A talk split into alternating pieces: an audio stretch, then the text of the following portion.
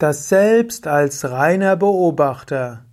Kommentar zum 99. Vers von Vivekachudamani. Shankara schreibt: Während der Verstand Buddhi in verschiedenen Rollen, wie zum Beispiel in der Rolle des Handelnden erscheint, ruht Atman, das höchste Selbst, in sich selbst.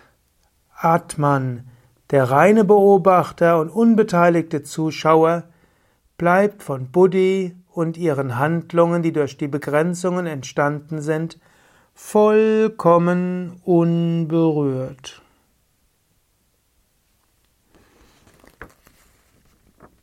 Hier beschreibt er also hm, das höchste Selbst. Das höchste Selbst ist Paramatma, das höchste Selbst. Das höchste Selbst mag beschränkt erscheinen als Buddhi, aber es ist trotzdem nur der Zeuge, Sakshi, von allem. Es wird nicht befleckt, auch nicht im geringsten Maße durch den Verstand und seine Handlungen.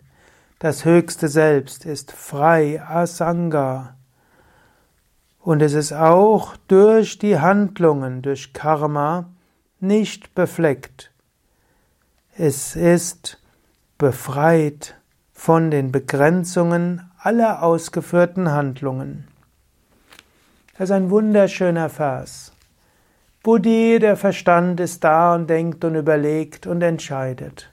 Und es gibt natürlich dann auch noch Manas, das alles mit, das mit Emotionen und Worten und Bildern und so weiter verbunden ist. Du selbst bist selbst. Halte einen Moment inne. Eventuell beobachte die Wahrnehmungen, eventuell beobachte die Gedanken und Gefühle. Aber sei dir bewusst, ich bin das Selbst, ich bin das Gewahrsein. Alles andere kommt und geht, aber ich als Bewusstsein bleibe.